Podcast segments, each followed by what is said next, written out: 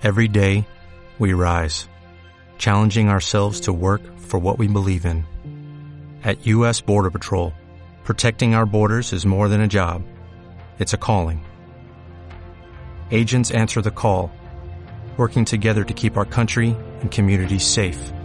If you are ready for a new mission, join U.S. Border Patrol and go beyond.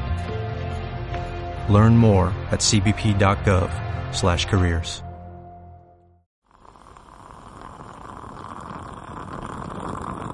Hola, un saludo desde La Habana. Les habla Joanny Sánchez, cubana, periodista, ciudadana, y les traigo este cafecito informativo recién colado y sin azúcar para despertar.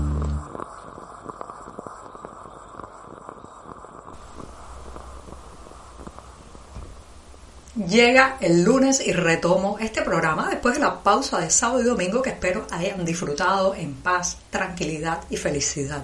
Ahora estoy de vuelta y voy a comenzar hablando justamente de la familia, sí, ese, ese núcleo, ese centro, esa célula tan importante para cualquier sociedad. Pero antes de decirles los titulares de este 21 de febrero de 2022, voy a pasar a servirme el tradicional cafecito informativo que de lunes a viernes comparto junto a ustedes desde hace más de tres años. Así que lo pongo en la taza, está recién colado, muy caliente todavía, y ahora les voy a comentar los temas principales de este lunes, de arrancar la semana, reiniciar la semana informativa en este programa. Ya les decía que iba a hablar de las familias. Sí, en un primer momento, el derecho de las familias a no ser separadas arbitrariamente. Está incluido esto en el nuevo Código de las Familias que se está debatiendo tanto en las calles cubanas. En un segundo momento se duplica el precio de la papa o patata en Cuba, pero el producto sigue desaparecido de los mercados. También, también hablaré del éxodo de cubanos a través de Nicaragua que llega esta vez a la letra de las canciones de reggaetón. Y por último, recomendarles una exposición, se llama Panóptico y está siendo presentada en Madrid por un artista cubano. Los detalles al final del programa. Dicho esto, presentados los titulares y servido el café el lunes. El lunes y la semana ya pueden empezar.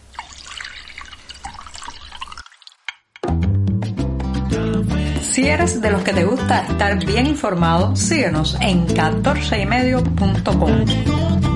También estamos en Facebook, Twitter, Instagram y en tu WhatsApp con este cafecito informativo.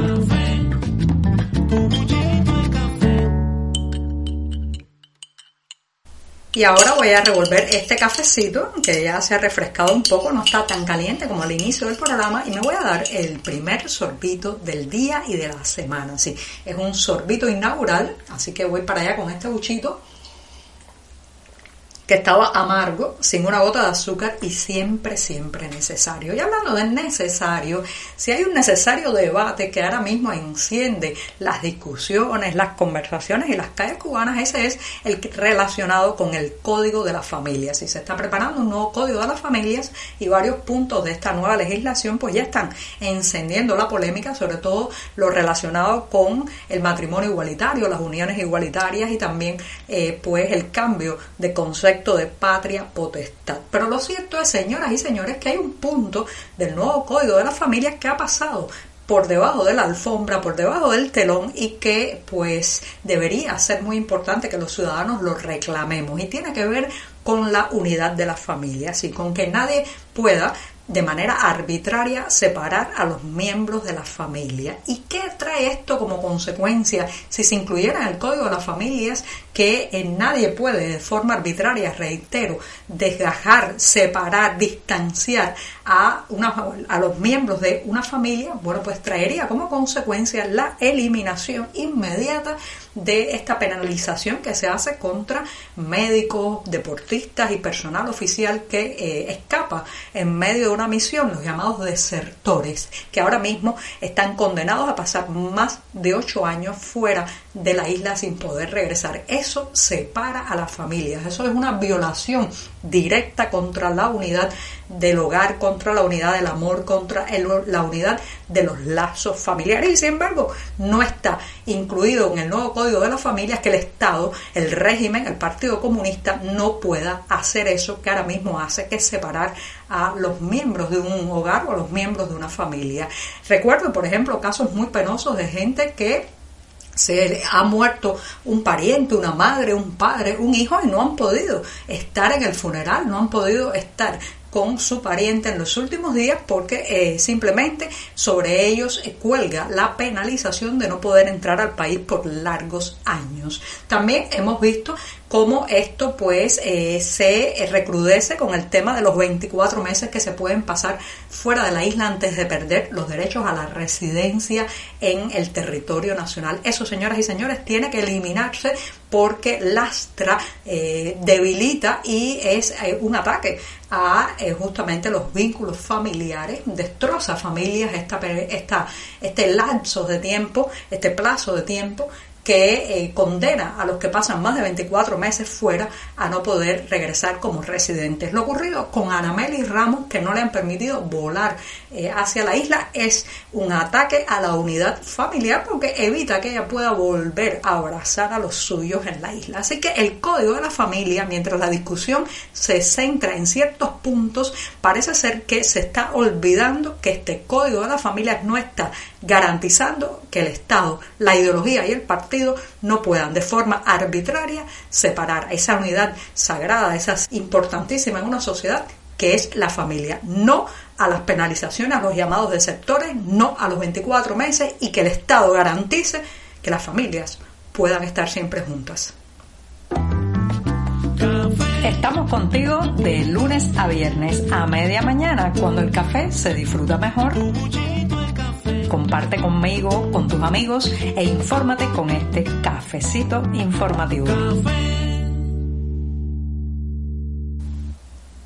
La Gaceta Oficial Cubana ha publicado la pasada semana el nuevo precio para la libra de papa, así como lo escuchan, la libra de patata, un producto que debería ser algo muy común en las, en las mesas y en los platos cubanos, pero que lamentablemente ha ido desapareciendo cada vez más. Ahora el precio aumenta, prácticamente se duplica porque el tubérculo pasa de costar 3 pesos la libra eh, cuando es el producto fresco a 5 pesos y en el caso de la papa refrigerada salta a 6 pesos la libra. Señoras y señores, esto, esto parece una broma que una gaceta oficial de un país tenga que dedicarse a legislar y a publicar sobre el precio en el que se venderá la papa. La papa que es un producto prácticamente básico y que, reitero, ha ido desapareciendo de las mesas cubanas. La papa además por décadas ha sido un monopolio estatal en la isla. Estuvo incluso eh, racionada mucho, eh, muchos años. Después se intentó liberar eh, un pero aquello no resultó y volvió a estar eh, de alguna manera controlada su venta. Lo cierto es que la papa, que podría ser el soporte, el añadido para muchos platos, eh, no ha jugado ese papel eh, por muchas décadas en Cuba porque es un producto que se pierde con un suministro inestable, que llega un poquito hoy y después no llega más en varios meses. Y esta subida de precio, uno se pregunta si va a garantizar con este aumento que haya más papa en los mercados cubanos. No, para nada. Será más cara y seguirá desapareciendo cada vez más. La música ha sido también, en el caso cubano, una manera de narrar la realidad. ¿sí? A través de estribillos, de tonadas y de canciones, pues se ha podido eh, extender un poco la narrativa de la Cuba profunda, esa que muchas veces no aparece en los medios oficiales. En este caso se trata del éxodo de cubanos a través de Nicaragua que ha llegado al reggaetón, ¿sí? Como me escuchan, al reggaetón. El cantante urbano de arte urbano, conocido por el nombre de La Crema, ha puesto rimas y voz y música a la salida, a la escapada que se está dando cada vez más creciente de cubanos a través de Nicaragua. Como saben, desde noviembre pasado el gobierno nicaragüense eliminó los requisitos de algún tipo de permiso para que los nacionales de la isla pudieran entrar en ese país centroamericano y a partir de ahí pues se ha generado un éxodo eh, silencioso en el sentido de que no encuentra cabida esta noticia en la prensa controlada por el Partido Comunista en la isla, pero sí, sí ha llegado